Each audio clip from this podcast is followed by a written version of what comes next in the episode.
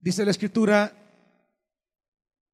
por la fe cayeron las murallas de Jericó después de haber marchado el pueblo siete días a su alrededor. Vuelvo a leer la escritura, hermanitos. Por la fe cayeron las murallas de Jericó después de haber marchado el pueblo siete días a su alrededor. Padre, esta noche estamos delante de ti, de tu palabra, porque venimos con situaciones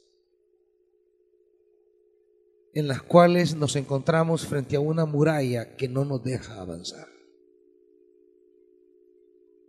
Infranqueable, impasable.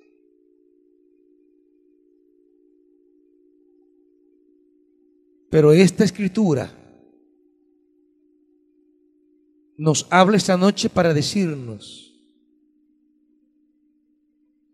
que esas murallas pueden caer.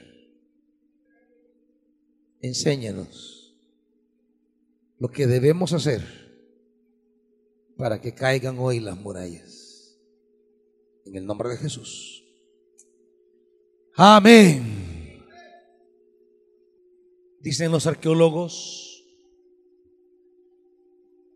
que las murallas de Jericó tenían un espesor de 10 a 12 metros. Era una cosa gruesísima. Estamos hablando del ancho del templo, de columnas a columnas. Esa era la muralla. Por eso podían construirse casas eh, sobre la muralla. De hecho, sobre la muralla vivía mucha gente pobre. Porque la gente más acomodada y empoderada pues vivía, vivía dentro de la ciudad en casas bien establecidas. La muralla era la periferia. La muralla era ese cordón de pobreza realmente. Por eso allí vivía Ra. Era una persona pobre y había mucho movimiento en la muralla. No era una cosa sencilla la muralla. Había mucha actividad sobre la muralla, había mucho comercio, había mucho movimiento. Aparte que frente a ataques externos, pues eran como también la protección.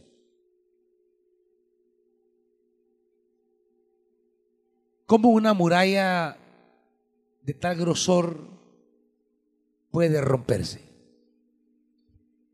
Y no solamente tenía ese grosor, también era alta, muy alta. Los espías llevarán el informe diciendo que eran tan altas como hasta el cielo. Claro, no es literal, pero sí refleja que eran altísimas. ¿Cómo algo tan alto y tan ancho pueda quebrarse? Hay tres cosas que se dicen en el versículo 30. La central, la central es el hecho fundamental cuando dice el versículo 30, cayeron las murallas. Ese, ese, es, ese es el hecho, el acontecimiento del versículo 30. Porque todo el capítulo 11 es una serie de acontecimientos. Diferentes personas, diferentes circunstancias, diferentes desafíos.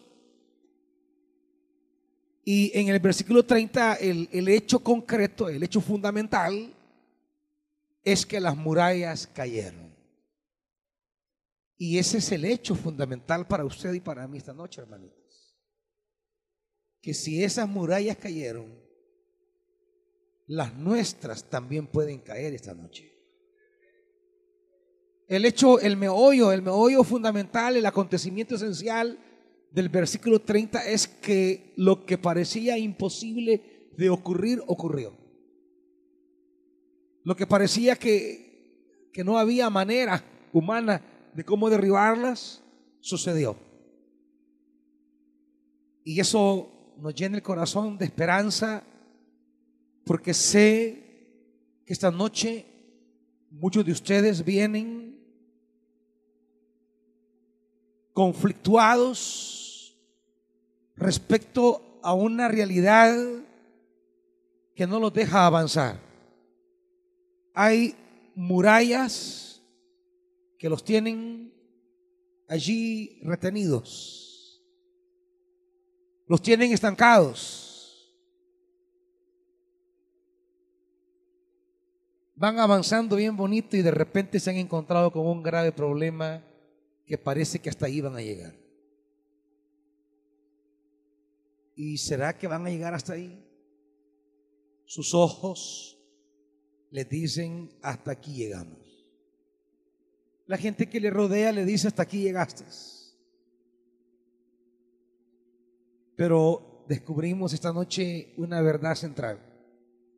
Cayeron las murallas.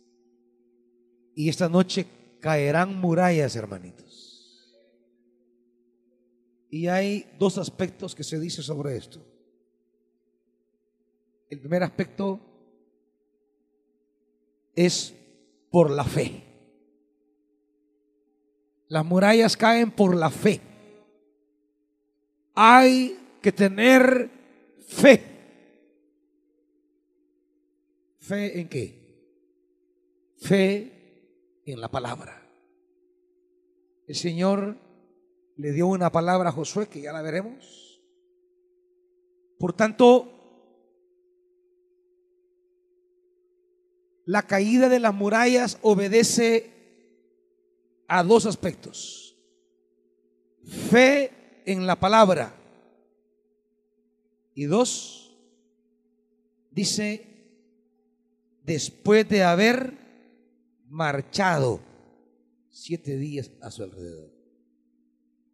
Hay obediencia.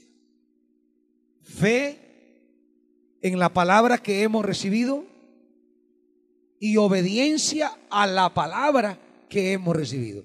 Fe en la palabra, obediencia a la palabra. No cayeron las murallas así a secas solo cayeron después de. Quiere decir que hay una serie de actos, acciones que vienen antes de la caída de la muralla y que son los actos que formaron a Israel, los actos que, que, que Israel realizó. Quiere decir que hay cosas esta noche que tenemos que hacer. Y solo después que las hagamos, caerán las murallas. Después que tu, tu muralla no caerá antes de, caerá después de. La muralla que tiene delante de ti puede caer, sí puede caer. Nada hay imposible para Dios. Pero no solamente es el aspecto de la fe en la palabra poderosa, también es el aspecto de, que el texto dice, después de, Después de... Hay esperanza, claro que hay esperanza. Pero también tiene que haber obediencia. Esa noche tendrás que hacer algo para que se diga en tu vida, mi muralla cayó después de. Dios me dijo que hiciera esto, lo hice, y solo después de que lo hice, cayó la muralla. Con esto quiero decir a la iglesia que, que en esto de caer las murallas, tienes responsabilidad. Tienes participación. No solamente es Dios diciendo, no es solamente Dios hablando, no es solamente Dios entregando, es que tú también tienes responsabilidad. Las murallas caerán por la palabra poderosa de Dios que cumple, pero también por la participación obediente de Israel. Regáleme un poquito de monitor, por favor, hermanito.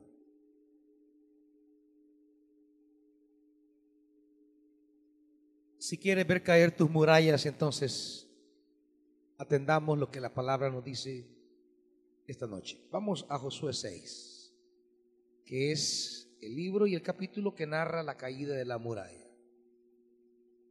¿Qué elementos hay? ¿Qué componentes hay? ¿Qué actos de obediencia aparecen en el texto que deben ser también los nuestros ahora? ¿Cómo cayeron? ¿Y cómo pueden caer ahora? Josué capítulo 6. Versículo 1. El primer hecho que se nos dice sobre Jericó es que es una ciudad inexpugnable. No hay manera. No se puede tomar, no se puede destruir. De entradita, lo que la Biblia dice es el gran problema. De entrada, el texto acentúa la dificultad y dice, las puertas de Jericó estaban bien aseguradas por temor a los israelitas. La reina Valera, como dice en esa frase, bien aseguradas,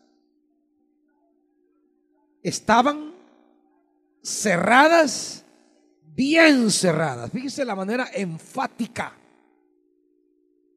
No solo estaban cerradas, estaban bien cerradas.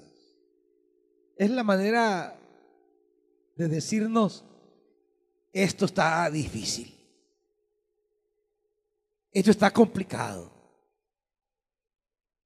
Estaban cerradas, bien cerradas, y nadie podía salir o entrar. Imposible el movimiento, imposible el acceso, imposible la salida.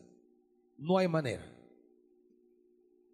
El primer componente que el texto nos plantea es percatarnos de la tarea imposible de tomar la ciudad. No hay manera. La ciudad se ha protegido, ha agarrado llave, no hay forma de quebrarla, no hay forma de romperla, no hay manera de traspasarla. La ciudad se ha protegido. Al máximo, alerta máxima. ¿Qué puede hacer un pueblo de campesinos y esclavos sin armamento sofisticado para derribar la montaña? ¿Qué recursos tiene este pueblo de campesinos, obreros, amas de casa, ancianos, niños? ¿Qué, ¿Qué oportunidad tienen frente al ensamblaje de seguridad perimetral que ha establecido la ciudad de Jericó? Y Jericó es la primera ciudad. Si no pasan de ahí, no van a pasar más.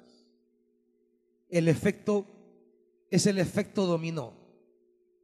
El efecto dominó en el pueblo que va marchando de decir, si no pudimos tomar la primera, ¿cómo seguiremos tomando las otras ciudades? El impacto devastador que tiene una derrota inicial frente a ciudades que serán más grandes, más fortificadas. Entonces viene la lógica. Y la lógica es, si no pude ganar aquí, ¿cómo voy a seguir ganando? Entonces, en el pueblo se da el sentimiento de derrota, de fracaso, pero también hay un efecto dominó en el resto de las ciudades. Cuando el resto de ciudades comiencen a escuchar que no pudieron con la primera, pues se envalentonan, agarran fuerza y dicen, si no pudieron con Jericó, tampoco podrán con nosotros. Ese efecto dominó es, es el que Raab les comunica a los espías en lo que leíamos hace ocho días. Ella le dice, hemos escuchado de cómo ustedes vienen derrotando a todos los reyes. Y eso nos ha puesto a temblar. ¿Qué es lo que dice? Por miedo a los israelitas. Quiere decir que eso resuena, se escucha y se va repitiendo como un eco y va produciendo miedo y espanto. Si Israel no es capaz de pasar Jericó, eso va a resonar. Va a resonar en el corazón de Israel, que se va a sentir derrotado y desinteresado en seguir la conquista. El impacto de perder el primer combate en la tierra prometida. El impacto de perder la primera experiencia de conquista. El resultado es que se da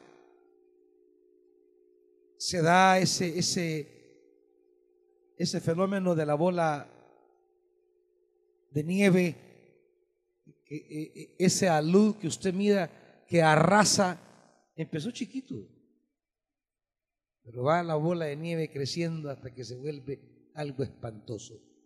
Eso iba a ocurrir aquí. Si Israel no es capaz de conquistar la primera ciudad, se apoderará de él un sentido de imposibilidad. Se apoderará de él un sentimiento de derrota. Y va a correr entre todo el pueblo el rumor de fracaso. Y pueden repetir la vieja historia como Moisés de querer regresarse mejor. Cuando el pueblo decide, ¿para qué seguir? No pudimos con lo primero.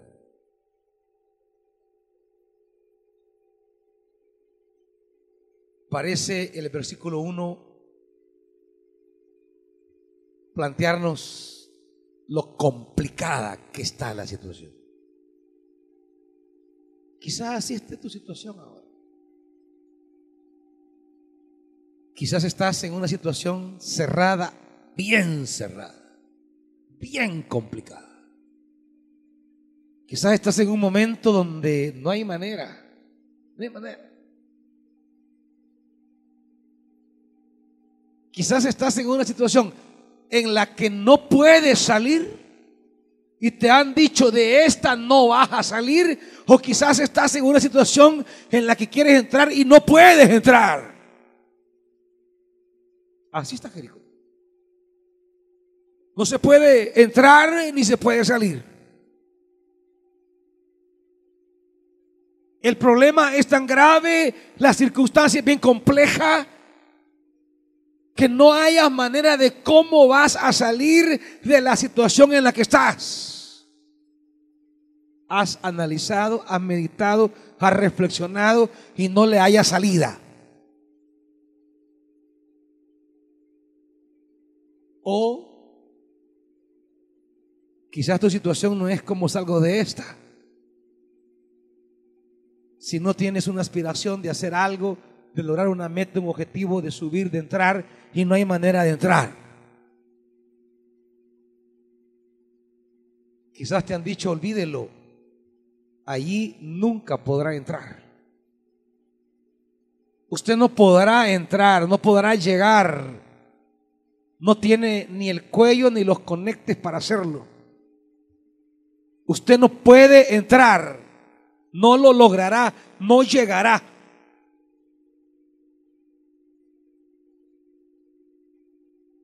Quizá para algunos esta noche su Jericó es que no pueden salir. No hayan cómo salir de la situación en que se encuentran.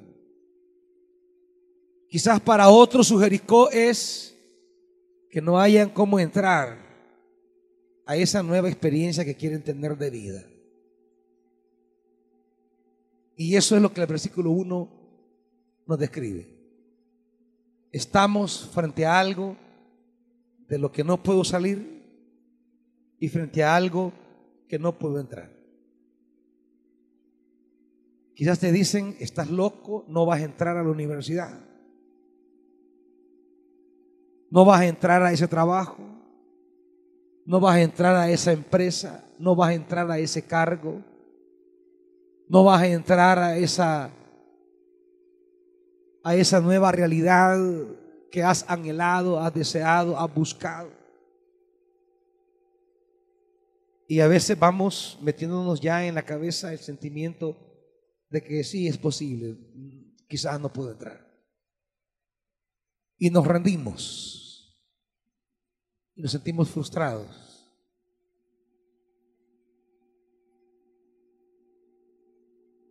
El versículo 2 nos abre la puerta de esperanza. ¿Con qué palabrita empieza? Pero. Esta noche hay un pero también en tu vida. Situación que no puedes entrar o situación en la que no puedes salir, pero. Pero. Y por eso estamos aquí. Porque ese pero sigue existiendo hasta hoy. El pero se sigue repitiendo de generación en generación y hoy podemos decir, es cierto que no puedo salir, es cierto que no puedo entrar, pero el Señor le dijo a Josué, hay un pero y ese pero es la palabra. La palabra siempre abre lo que no se puede abrir. La palabra siempre me da salida donde no hay salida. La palabra siempre me da entrada donde no hay entrada.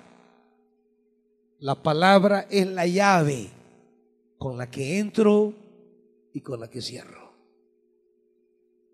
La palabra es la llave para salir y es la llave para entrar.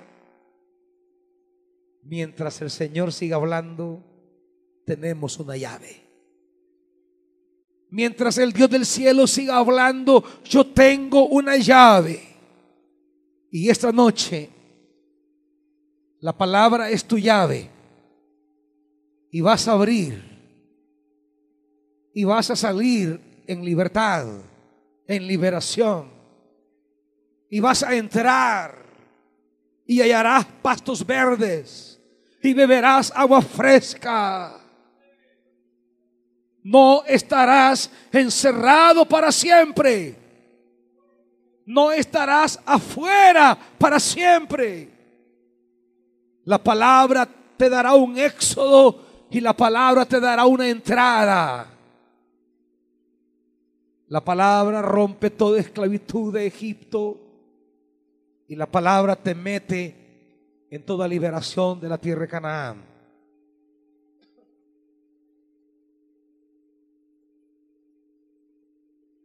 Pero, palabra tan corta pero tan significativa. Ese pero es una bisagra en el que se abre una puerta. Ese pero te dice, Sí, es verdad, nadie entra, nadie sale.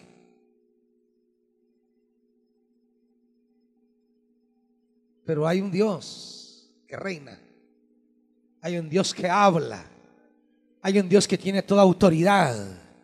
Hay un Dios que vive y reina en situaciones humanas donde no las podemos controlar, manejar, decidir. Hay un Dios que reina y está por encima de toda circunstancia humana. Con el Señor nada está perdido, hermanitos. Con el Señor no podemos tener miedo. Que tengan miedo los de Jericó, no nosotros. Que tengan miedo los de Jericó, no usted, hermano. Usted está con su Señor. ¿Qué es lo que dice el último versículo del capítulo 6?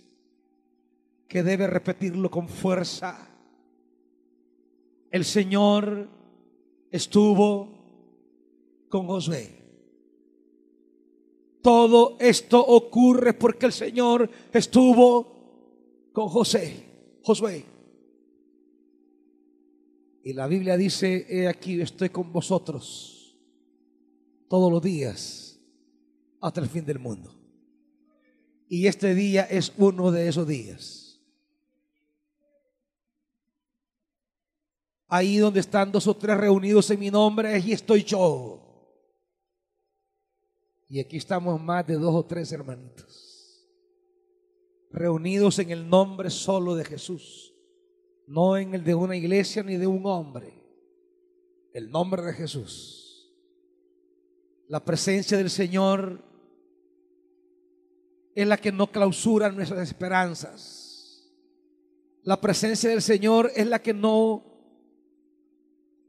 no nos hace sentir castrados en el avance una palabra que se repetirá dos veces en a lo largo del capítulo 6, cuando dice el versículo 5, al final, bueno, en la mitad del versículo 5 dice, entonces los muros de la ciudad se derrumbarán y dice, y cada uno entrará sin impedimento. La reina Valera lo dice, y cada uno derecho hacia adelante cada uno derecho hacia adelante. Es, que eso es lo que queremos. Nadie quiere estancarse.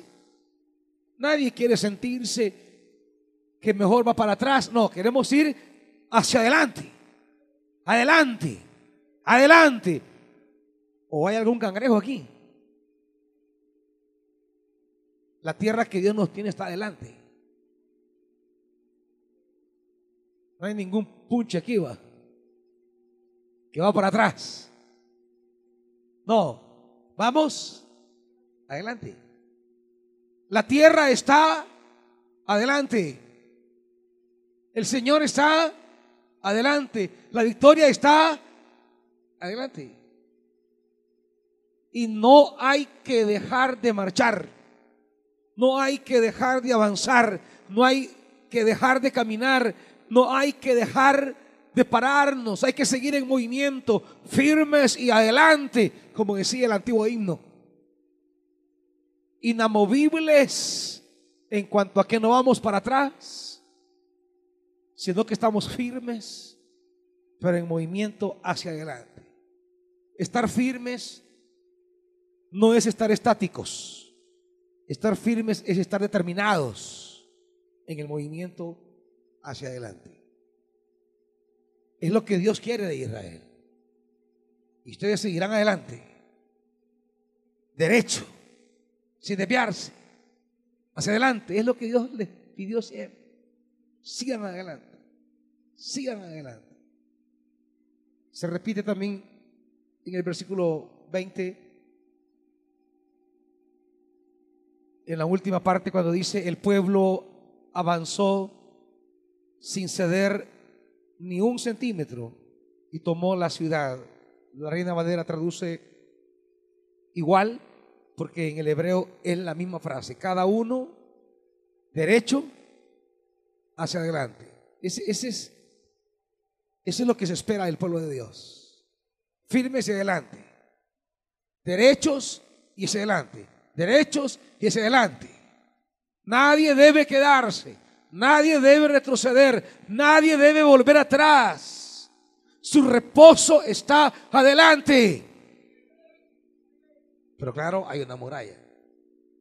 ¿Y cómo sigo adelante? ¿Cómo avanzo? ¿Cómo camino? ¿Cómo prosigo? ¿Cómo continúo? ¿Cómo quiere que persevere si mire lo que me está pasando? ¿Cómo quiere que siga adelante si mire mis estorbos? Mire lo que me acaba de ocurrir, mire lo que me está pasando, mire lo que mis impedimentos, míreme. Es que ese es el objetivo de las murallas, impedirte avanzar, detenerte, pararte, que no alcances la promesa. Esa esa es la razón de las murallas. Por tanto, si trabajamos con una palabra, si trabajamos con una promesa, lo menos que podemos esperar es murallas. Tienen que venir murallas. Infranqueables, impasables. Pero dice el versículo 2 del capítulo 6 de Josué, volvamos. Pero el Señor le dijo a Josué, he entregado en tus manos a Jericó y a su rey con sus guerreros. Palabra de Dios. Promesa de Dios. Josué recibe una palabra. Claro, esto es esto es continuidad. El versículo 2 es continuidad de lo que Dios habla con Josué en el capítulo 5, versículo 13. Cierto día Josué, que acampaba cerca de Jericó, levantó la vista y vio a un hombre de pie frente a él, espada en mano. Josué se le acercó y le preguntó, ¿es usted de los nuestros o del enemigo? De ninguno respondió. Me presento ante ti como comandante del ejército del Señor. Entonces Josué, rostro en tierra, le preguntó, ¿qué órdenes trae usted, mi Señor, para este siervo suyo? El comandante le dijo, quítate las sandalias de los pies, porque el lugar que pisas es sagrado, y Josué obedeció. Es como allá en Éxodo 3, era, quita las sandalias de tus pies porque yo lo voy a hacer salir. Y aquí es, quita las sandalias de tus pies porque yo lo voy a hacer entrar. Porque allí donde no se puede salir o no se puede entrar, el Señor te hará salir y el Señor te hará entrar. Aunque Faraón no te quiere dejar ir, el Señor te hará salir. Aunque las murallas no te dejen entrar, el Señor te hará entrar. Y parte de lo que le dice el ángel es, yo he entregado en tus manos a. Pero no es solamente responsabilidad de Dios. No es solo que Dios va a hacer algo, no, no. Viene nuestra participación. Porque el cumplimiento de la promesa no es automático. El cumplimiento de la promesa exige nuestra participación. Versículo 3. Fíjese bien. Tú y tus soldados marcharán una vez alrededor de la ciudad. Así lo harán durante seis días. Siete sacerdotes llevarán trompetas hechas de cuernos de carneros y marcharán frente al arca.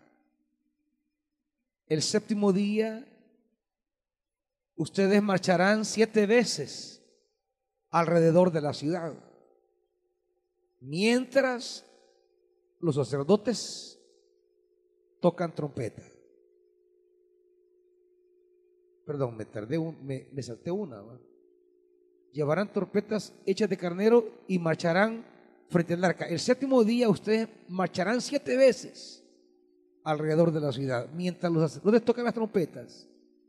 Cuando ustedes escuchen el toque de guerra, el pueblo deberá gritar a voz en cuello. Entonces los muros de la ciudad se derrumbarán y cada uno entrará sin impedimento. La palabra lo promete, pero ellos tienen una tarea que hacer, una responsabilidad. Ahora, si usted sabe que Dios le va a entregar la ciudad, pues se siente animado. Pero el problema es cuando Dios le pone a hacer cosas que usted no haya el sentido. cuando Dios le pide cosas que usted no haya lógica. Porque usted esperaría que Dios le pida cosas que le parezcan a usted razonables. Y claro, la primera pregunta es, ¿y qué relación tiene estar dando vueltas con derribar murallas? ¿Y qué tiene que ver que vayan soldados al frente si no los vamos a usar? Pues sí, porque dice, van a ir soldados al frente, soldados al final. Pero resulta que ellos no tendrán ninguna participación. Porque no van a pelear para derribar la muralla. Y uno esperaría, pues, he entregado la ciudad ahora, pero no es ahora. Hay una espera. Y den una ciudad, una vuelta a la ciudad el día primero. Imagínense todo Israel. Y le dirá el Señor, todo el pueblo irá en silencio calladitos. Y solo se oirán las trompetas, los chofares, durante toda la vuelta y el pueblo callado. Imagínense, imagínense ese escenario. Toda la gente de la muralla, y esto. Y la gente que está dando la vuelta más de algunos, como siempre hay aquí, van a cuestionar la cordura de Josué. ¿Será que a Josué se le ha pelado el cable? ¿Será, ¿Será que se le zafó un tornillo? Pues sí, así como hay gente aquí que cuestiona algunas decisiones o dinámicas o programas o impulsos Hoy, hoy el pastor sí se peló ya. Cuando Dios nos pone a emprender procesos, caminos, ministerios extraños, nuevos, raros y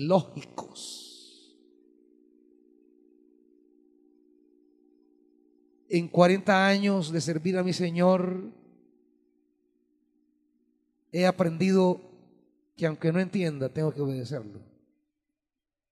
Aunque no comprenda, tengo que obedecerlo. Aunque no me guste, tengo que obedecerlo. Porque está en la obediencia a su palabra la raíz de todas las murallas que caerán. Y por eso, en 28 años que llevo de ministrar esta iglesia y en los últimos 15 años con mayor decisión, nunca he andado preguntándole a ningún líder qué le parece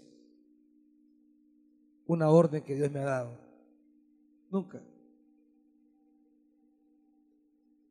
Nunca he consultado a la pastora cómo mira una nueva directriz que me ha dado el Espíritu Santo. Cuando estoy convencido y el Espíritu me ha mostrado que debo hacer eso y que la iglesia debe ir en ese camino, así lo he hecho, aunque la cosa no parezca ni clara, ni lógica, ni agradable. Nunca. Y he tomado muchas decisiones en las que líderes mismos no han estado de acuerdo pueden parecer deschavetadas como esta. Como esta. Pero ¿qué es esto? Darle una vuelta a la ciudad y ¿qué tiene esto de lógica? Pues sí, como siempre hay gente que la lleva de lógica. Como dice Pablo, pensando ser sabios, hicieron necios. creyendo ser tan vivos, hicieron pasmados.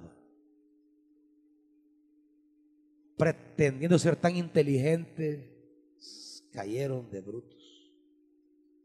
Y es que claro, la inteligencia humana es una cosa que nos traiciona. ¿Cuántas veces creerme entendido, formado o inteligente me hizo insensible a las cosas del Espíritu? ¿Cuántas veces el creernos alguien nos hace incapaces de entender los caminos extraños en los que nos pone el Espíritu Santo?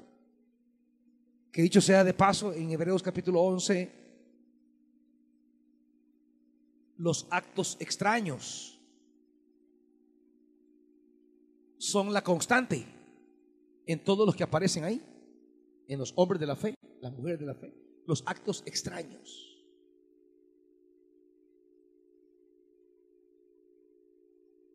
Comiencen entonces el día lunes y allá va todo el pueblo marchando callado.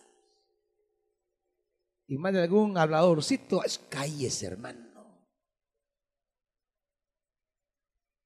Y de repente una hermanita va, mire, y ya oyó, no, calles, hermana. Callemos, dice el Señor, callemos. Solo las trompetas. Imagínense ese tromperío, trompeterío.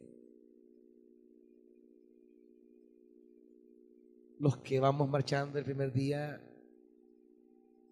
no entendemos, pero bien, Josué dijo, démosle. Y los de arriba, extrañados, viendo este, estos locos. Quizás la grande asoleada del desierto los ha fregado de cabeza. Pero un día y nada. Vamos el siguiente día, el martes, hermanos, otra vez todos. Ay, otra vez, este pastor cree que no duelen las patas. Vamos otra vez, digo Señor. Démosle, pues. Tercer día. Yo creo que ya el tercer día los de arriba estaban muertos de la risa ya. Creo que ya eso habían agarrado hasta, hasta, hasta de, de espectáculo ver a los locos dándole vuelta. Hasta ya comenzaron a hacer charambos, chocobananos, pupusas en todas, porque la gente se aglomeraba para ver. Hey, vengan, suban. Comenzaron a llamar al pueblo, vengan a ver este espectáculo. ¿Cómo es que estos locos han matado a otros reyes en el desierto? Si estos son unos locos.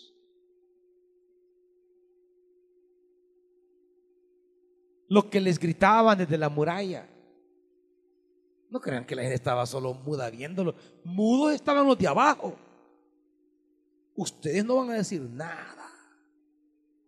No van a responder nada. Pero los de arriba, el cuarto día. Y lo peor es que en ninguna de esas vueltas ni siquiera un terrón se había caído. Para darles una pista, va. No, hombre, sigamos marchando porque ya vimos que se rajó. Nada. La muralla igual. ¿Qué nos hace movernos?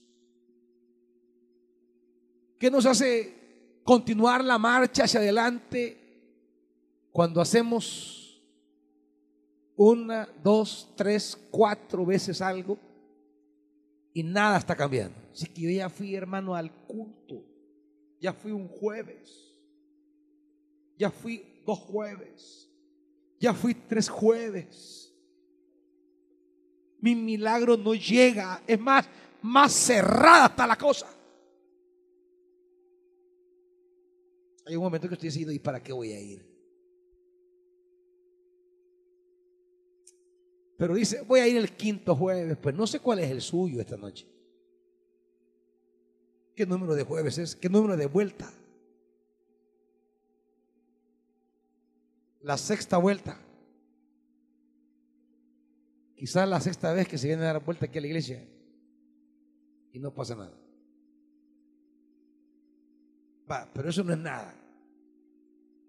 El séptimo día Josué les dice, hermanitos, ahora van a hacer siete vueltas en el mismo día. O sea, ya era, ya era el acabose pues. Los murmuradorcitos.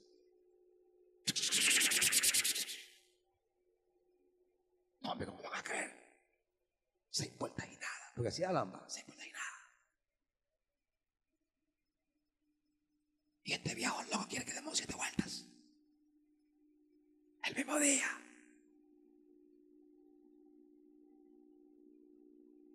Bien me decían que no me diera paz en la iglesia. Y comienza el río de rumores. Que no joda. Siete vueltas en un día. Está loco.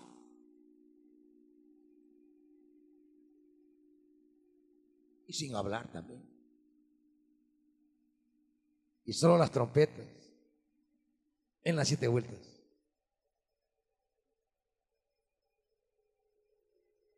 Pero Josué tenía una una definición bien clara.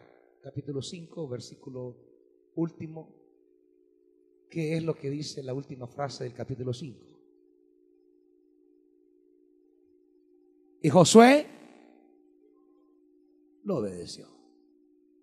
Josué así lo hizo. Y porque Josué así lo hizo, así tenía que hacerlo el pueblo y entonces va a ocurrir lo que ningún hombre podía hacer. El Dios al que tú obedeces es el Dios que se encargará de hacer lo que tú no puedes hacer. El Dios al que tú obedeces, aunque parezca locura lo que te dice.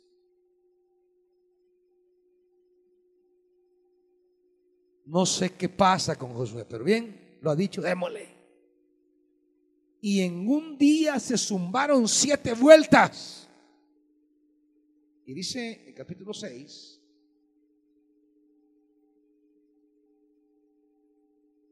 versículo 15,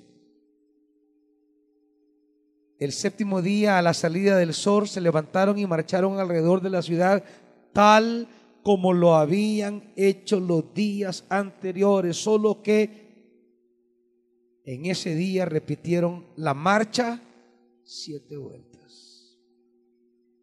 A la séptima vuelta, los sacerdotes tocaron las trompetas y Josué le ordenó al ejército, empiecen a gritar, el Señor ha entregado la ciudad. Jericó con todo lo que ella tiene será destinada al exterminio como ofrenda al Señor. 20. Entonces los sacerdotes tocaron las trompetas y la gente gritó a voz en cuello, ante lo cual las murallas de Jericó se derrumbaron y el pueblo avanzó sin ceder ni un centímetro y tomó la ciudad. La obediencia, iglesias. La obediencia es complicada porque Dios nos pide cosas raras. Este es el problema. Cosas que te hacen sentir tonto. Cosas que te hacen sentir bajado, engañado. Cosas que te hacen sentir ridículo.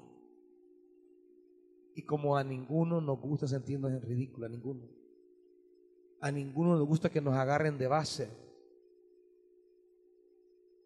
Predicábamos de Noé. Hace día fue, ¿verdad? No.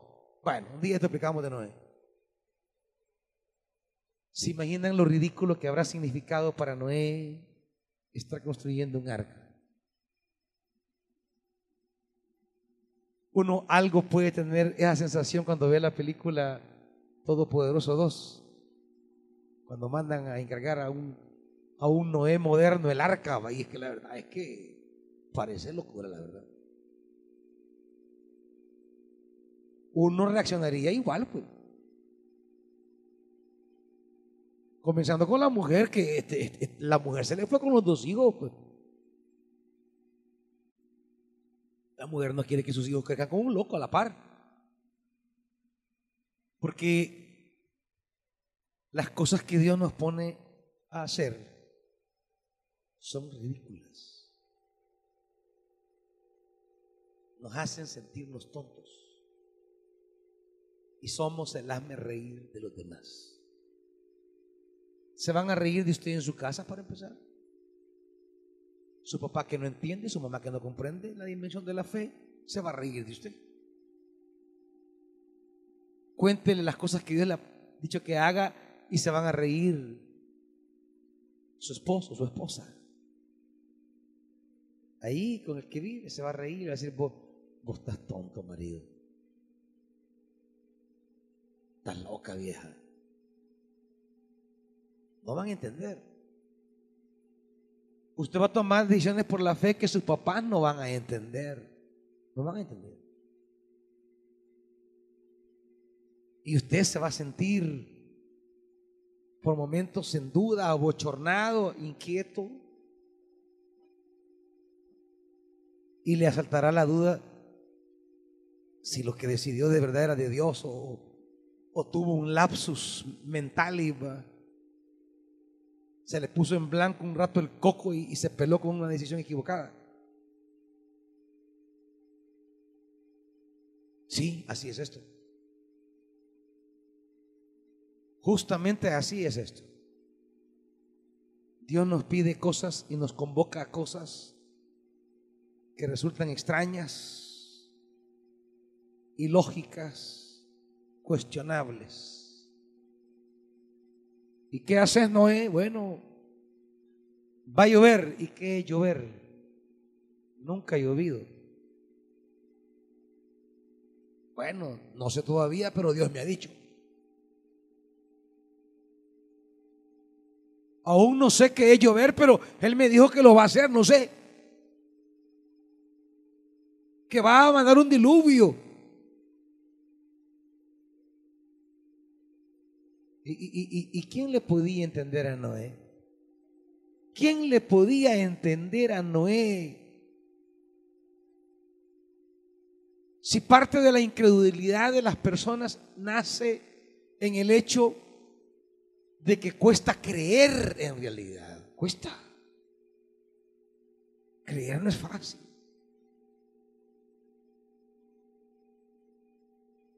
Les explicaba a los pastores el día de ayer en nuestra reunión de trabajo que tenemos que no era fácil creer en Jesús. Porque de hecho el Antiguo Testamento no habla de Jesús.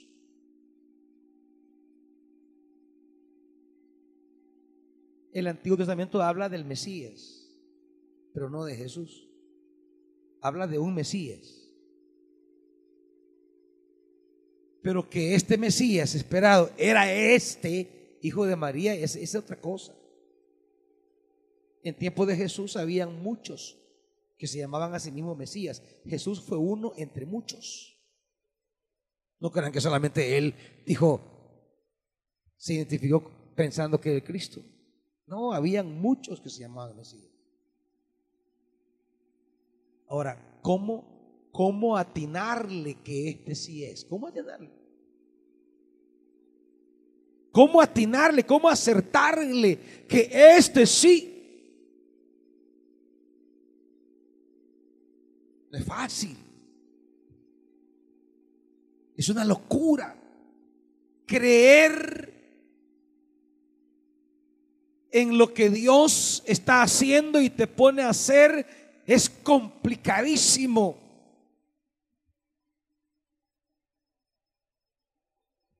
Cuando empezó todo este camino, fue bien difícil para mí subir a la montaña. Cuando yo subí a la montaña a recibir, eso fue bien complicado. Eso no fue sencillo para mí. Porque yo no tenía razones, ni bíblicas, ni teológicas, ni pastorales, nada. Ninguna razón para subir a recibir a la montaña, ninguna. Pero un día el Señor me dijo, quiero que subas. Nada más, no me dio razones. Quiero que subas. Y yo le dije que no. Y yo peleé con Dios, luché con Dios. Pasamos meses luchando con Dios, no crean que fue fácil. Habían viernes que íbamos a subir y yo dejaba todo arregladito, ¿verdad? Sí, este, me voy porque arreglo aquí porque me voy el viernes para la montaña. Ya es de la mañana ahora. ¿Y qué voy a hacer realmente? ¿Y qué? Y se mataba el día y yo me encargaba de, de no, no, no, no, y no. Y aparecía aquí el domingo otra vez, pastor, y que no iba a ir nada. Sí, pero no, no, no, no me nace, no, no quiero. Mes tras mes, mes tras mes, mes tras mes. Dios convocándome yo no, no lo entendía. No hallaba razón. Para mí era una ridiculez. ¿Qué tengo que hacer yo, un pastor evangélico de mi niñez, profesor en diversas universidades, en el campo de la teología? ¿Qué tengo que ir a hacer a ese lugar yo? Ahí no hay nada para mí. Quizás es bueno para gente que anda medio desajustada emocionalmente, para gente tal vez que anda atada a vicios y desordenadas en su vida, pero, pero yo qué.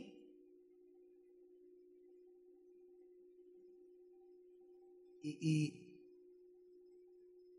no fui durante muchas convocatorias, hasta que un día Dios me topó al cerco.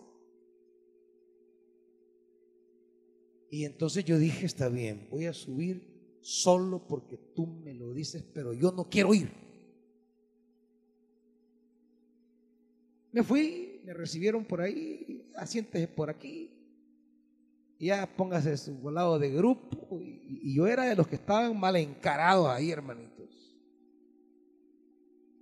De los que no quería hablar con nadie. Porque yo no entendía razón para ir. Porque Dios nunca te da razones, solo te da órdenes.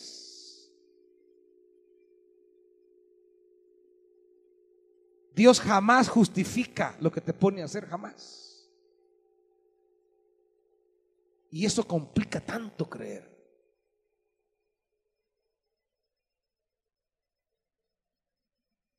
Por eso yo le digo, insista una y otra vez, insista en esa persona por cual está orando que suba a la montaña a recibir de Dios. Porque en una de esas Dios la va a topar al cerco. Y yo subí. Iba bravo, porque digo que iba bravo, hermanitos. Ya los viejos saben, los nuevos quizás no, pero iba sentado ahí en el bus y el compañero que me pusieron a la par era un, un barredor de la alcaldía y me vuelve a ver así con la serie, Dios le bendiga. Yo ni le contesté, hermano. Porque dije, si le contesto a este, le va a agarrar de hablar en todo el camino, tengo ganas de hablar con nadie. Así que me hice el dormido. No quería hablar con nadie. El Señor es testigo de todo esto. De remate, uno de los servidores de estos que caen mal, pues caen mal los servidores cuando uno va bravo así. Más querían decir, ay, príncipe, ¿de quién Príncipe, tu abuela.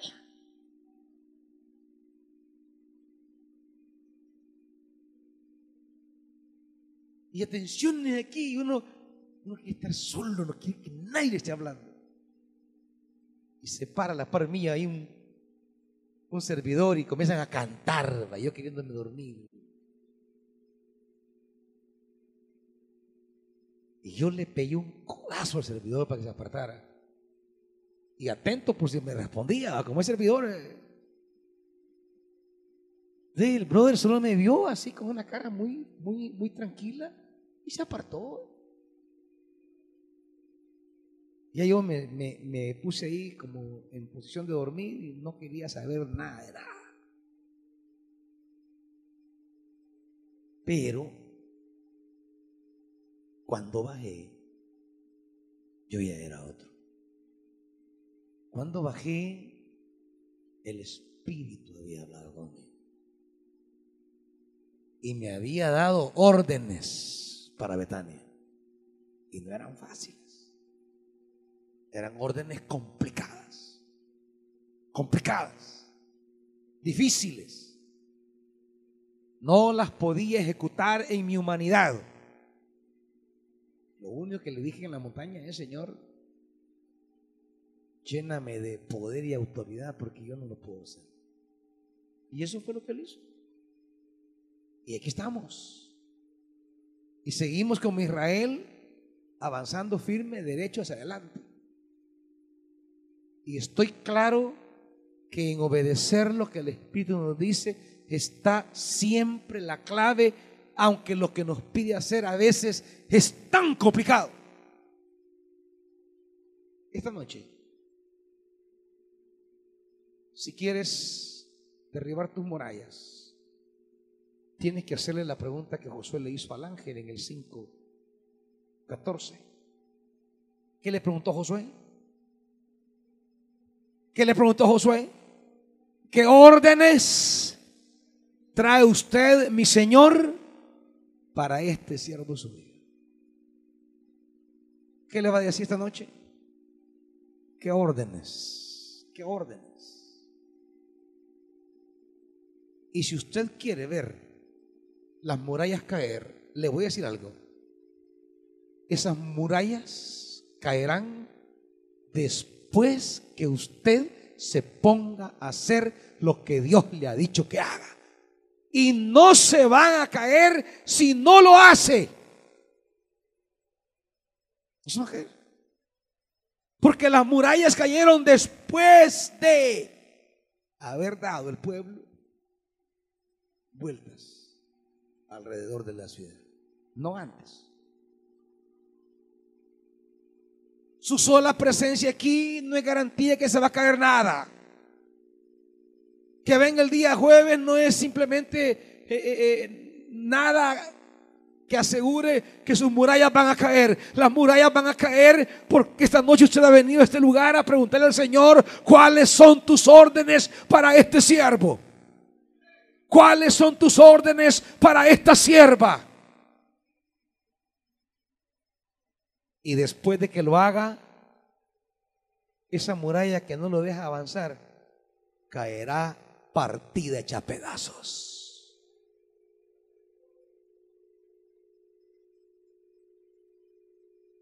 Aquí no has venido a lamentar la muralla que no te deja avanzar. Este no es el muro de los lamentos. Si se quiere seguir lamentando, váyase a Israel al muro de los lamentos o construye una pared en su casa y allá haga lamentos. Aquí hemos venido para que las murallas caigan. Pero tiene que haber obediencia. Y tienes que preguntarle a Dios, ¿cuál es la orden que tienes para mí? Y el Señor te va a responder. El Espíritu te va a decir qué quieres que haga. Porque Él siempre responde. Él siempre nos dice lo que quiere. Y normalmente lo que Dios quiere que hagas no es lo que tú quieres hacer. Normalmente a donde Dios quiere que vayas no es a donde quieres ir. En general, lo que Dios te pide que le des no es lo que tú le quieres dar.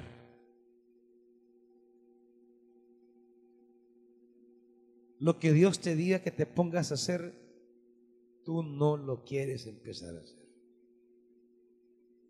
Porque estamos acostumbrados a llevar la vida cristiana a nuestro gusto, a nuestro parecer y a nuestro antojo. Y puedes seguir así si quieres, no te preocupes. Sigue haciendo lo que quieras. Pero eso sí, no esperes ver con tus ojos murallas caer. Seguirás lamentando, no tengo, no puedo. como muchos andan chillando para arriba y para abajo. Pero si lo que quieren ver es murallas gigantescas, impasables, caer a tus pies, tienes que hacer lo que Dios te diga. Tienes que cumplir con lo que Dios quiere. Y Josué como discípulo de Moisés, sabía claro una cosa. Tengo que hacer lo que Dios diga. Si él estaba con Moisés cuando Dios le dijo, háblale la roca y Moisés le pegó.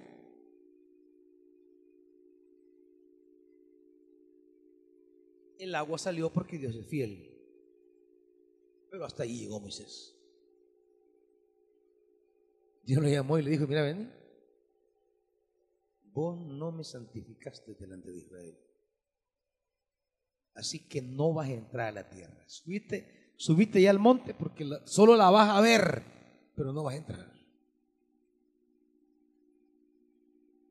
Si lo que el Espíritu le pida a usted, usted no lo haga, no lo quiere hacer, está bien, no lo haga, pero no espere ver la tierra nunca.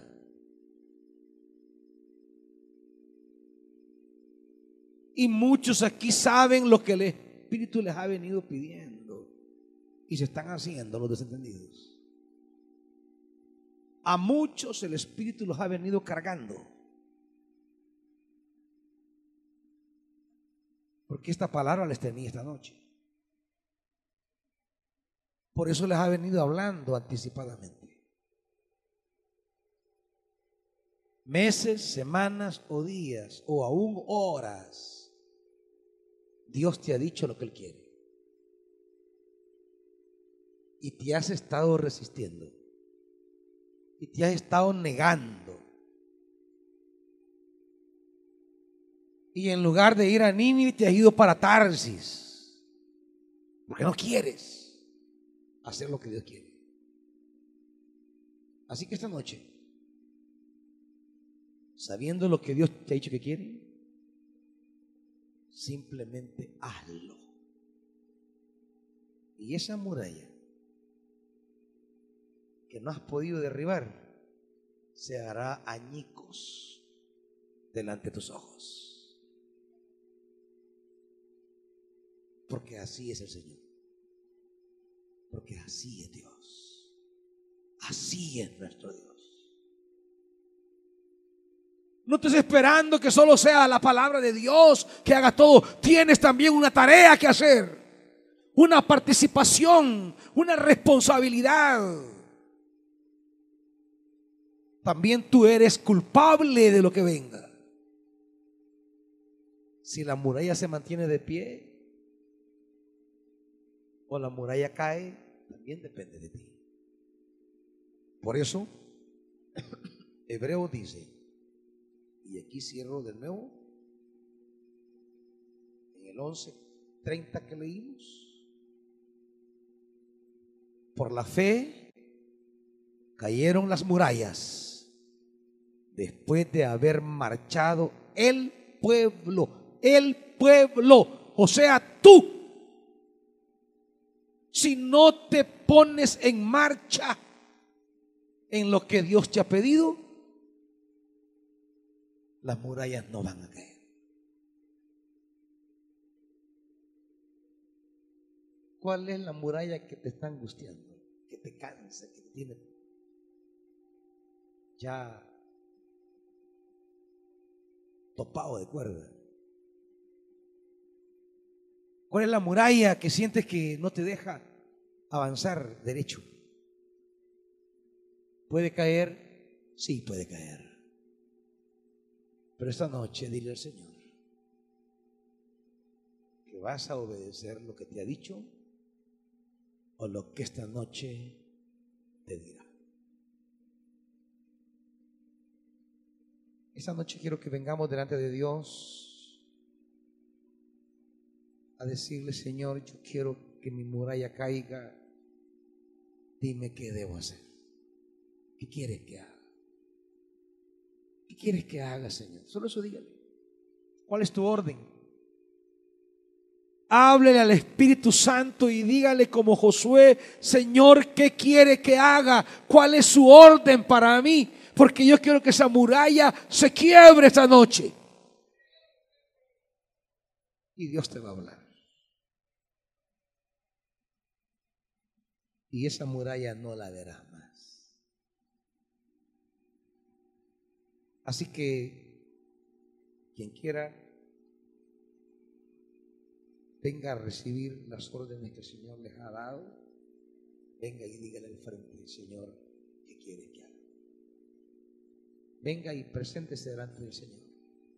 Si tienes una muralla que no puedes derribar, si tienes una muralla que no te deja ni entrar ni salir,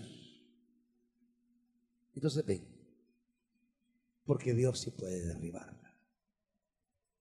Dios sí puede destrozarla porque así es Él. Así es nuestro Dios.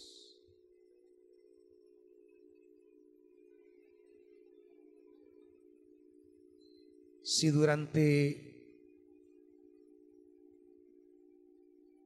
este momento de ministración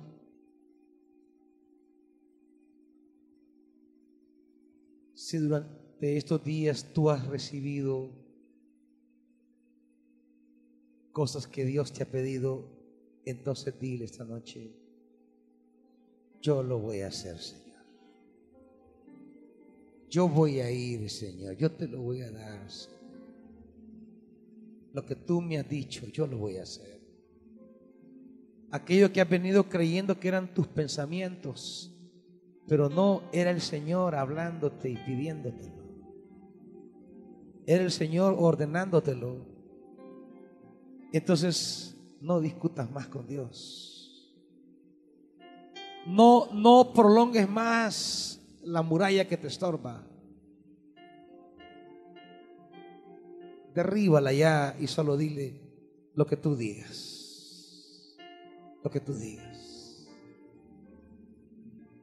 Yo no voy a discutir, no voy a pelear, no voy a, a negociar contigo. Lo que tú digas, eso quieres, eso haré.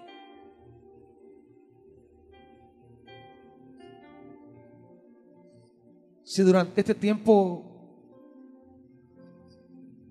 hay una persona que recibe del Espíritu una palabra específica para algún hermano o hermana, puede levantarse y dársela. No más. Porque esta noche estamos preguntándole al Espíritu Santo. Señor, hay una muralla delante de nosotros. ¿Qué quieres que haga? ¿Cuál es la orden que tiene para nosotros? Aquí hay un pueblo que quiere ver caer sus murallas. Un pueblo que quiere saber qué quieres de ellos. Espíritu Santo, tú que hablas y que has sido enviado a ministrarnos y a enseñarnos. Esta noche tu pueblo necesita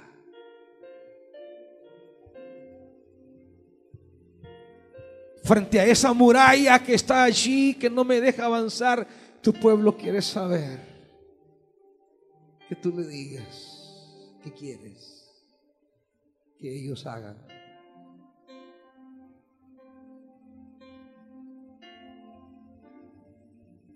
Porque ellos no pueden derribar la muralla.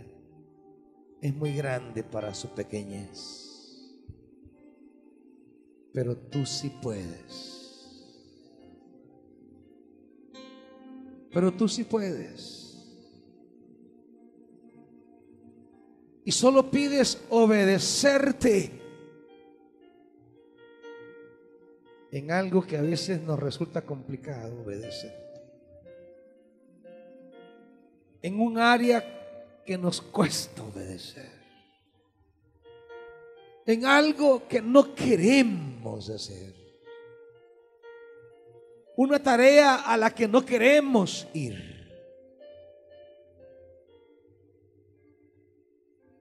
Un tesoro que no queremos dar.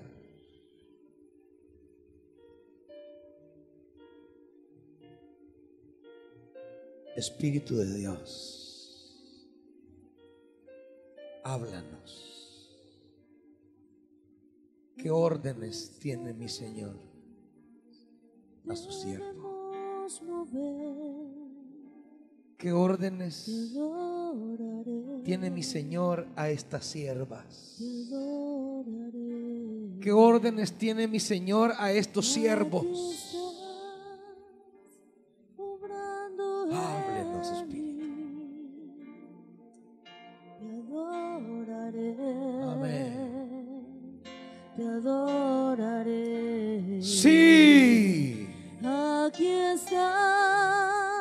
Dígaselo. Debemos mover. Te adoraré. Esa muralla Dios la puede derribar. Te iglesia. adoraré. Nada Aquí imposible para estás, obrando en mí. Te adoraré. Dios. Oh, sí. Te adoraré.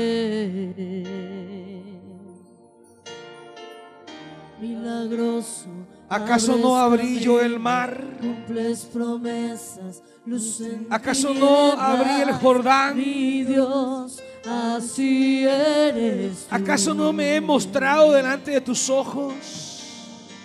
Milagroso, ¿Acaso esto me detendrá? Dice el Señor. promesas, Luz en tinieblas. ¡No! Mi Dios, así eres tú. Una vez más. Aquí estás. Tus ojos verán mi corazón. Que estoy contigo como estuve con Josué. Te adoraré. Te adoraré. Padre, Aquí estás. que caiga la muralla ahora. Y esta mujer vea tu gloria una vez más. Adoraré. Oh, sí. Milagroso, abres caminos, cumples promesas. Ese soy yo. Mi Dios, así eres tú. Esa muralla es para que veas. Milagroso, abres camino. Que sigo haciendo lo mismo. Luz en tinieblas. Mi. Dios,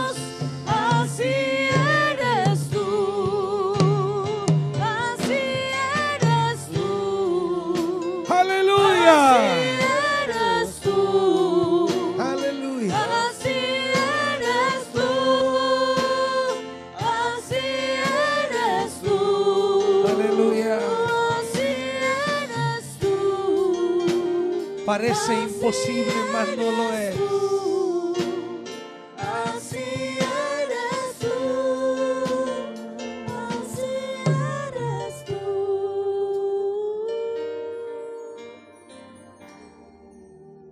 Oh, aleluya. Dios está contigo, pueblo. Ese Dios rompió toda esclavitud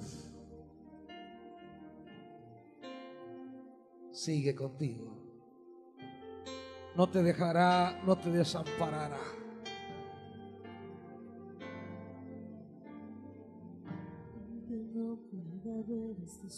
Tú sientes que ya topaste, pero no. Dios tiene más.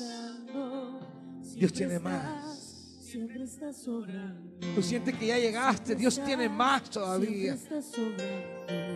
Aunque no sobrando. Aunque Oh, sí. sobrando. Siempre estás. ¿En qué estás camino sobrando. escabroso? Siempre estás. te metiste? Aunque no pueda ver, estás ¿En qué enredo entraste? Aunque no pueda ver, estás sobrando. Haz lo que Él dice. Dale lo que Él te pide. Ve donde Él te envía. Y todo eso se quebrará. Siempre estás. Todo eso se hará añicos, se hará polvo. Y tú atravesarás, tú pasarás. Hay esperanza.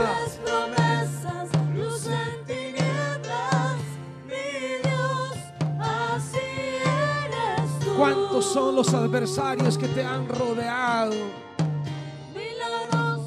¿Cuántos son los enemigos que se han levantado contra ti?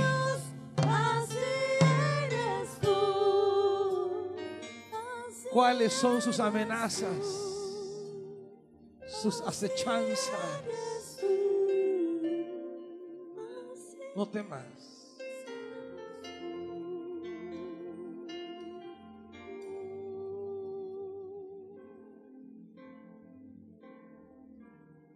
Los ejércitos de Dios están contigo.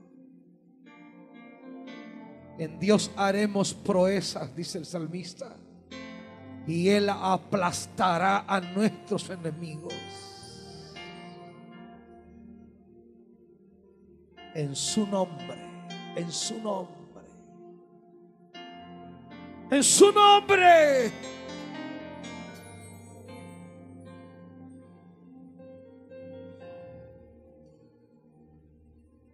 No importa cuántas cadenas o amarras han puesto delante de ti.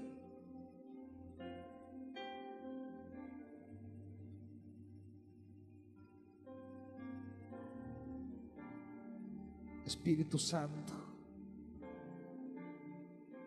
Espíritu de Dios.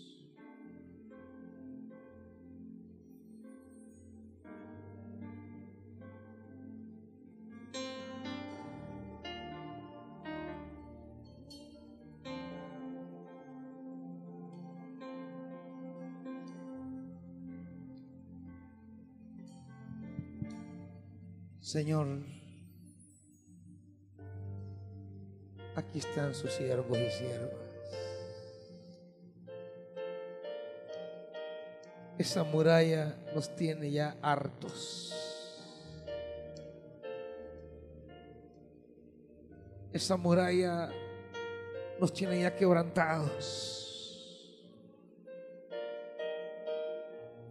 Dinos lo que quieres y lo haremos.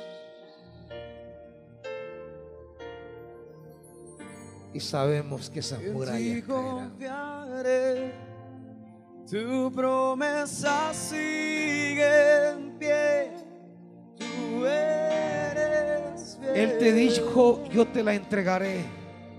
confiado andaré en tus Tan solo obedécele porque te la entregará. Te la entregará. Parece inaccesible, pero Él la abrirá de par en par para ti. Parece lejos, mas Él te la pondrá a tus pies.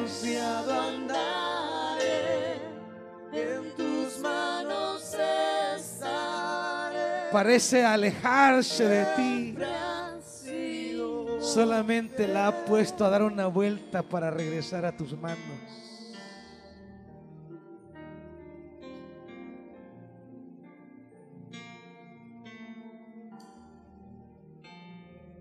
Él es fiel. Cumple su promesa siempre.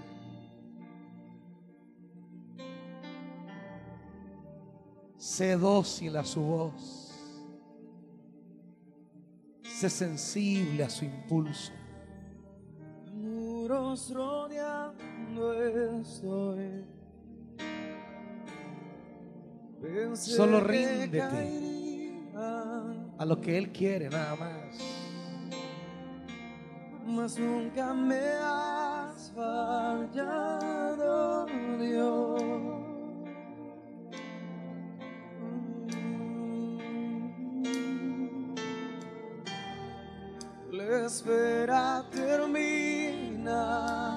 Solo dile lo que quieras. Señor, aquí estoy, dile. Lo que usted me ordene, yo estoy para servirle. Nunca me has fallado, Dios.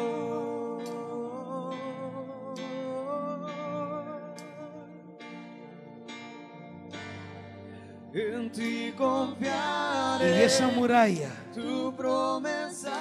que ha angustiado tu corazón, Tú la verás desboronarse.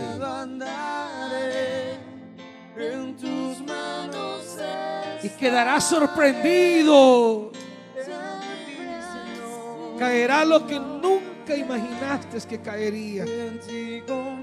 Se abrirá lo que nunca pensaste que se abriría. Llegará a tus manos lo que nunca soñaste que llegaría. Oh, confiado andaré en tus manos. ¿Sabes por qué? Porque Él reina. Porque Él es fiel. Porque Él no miente.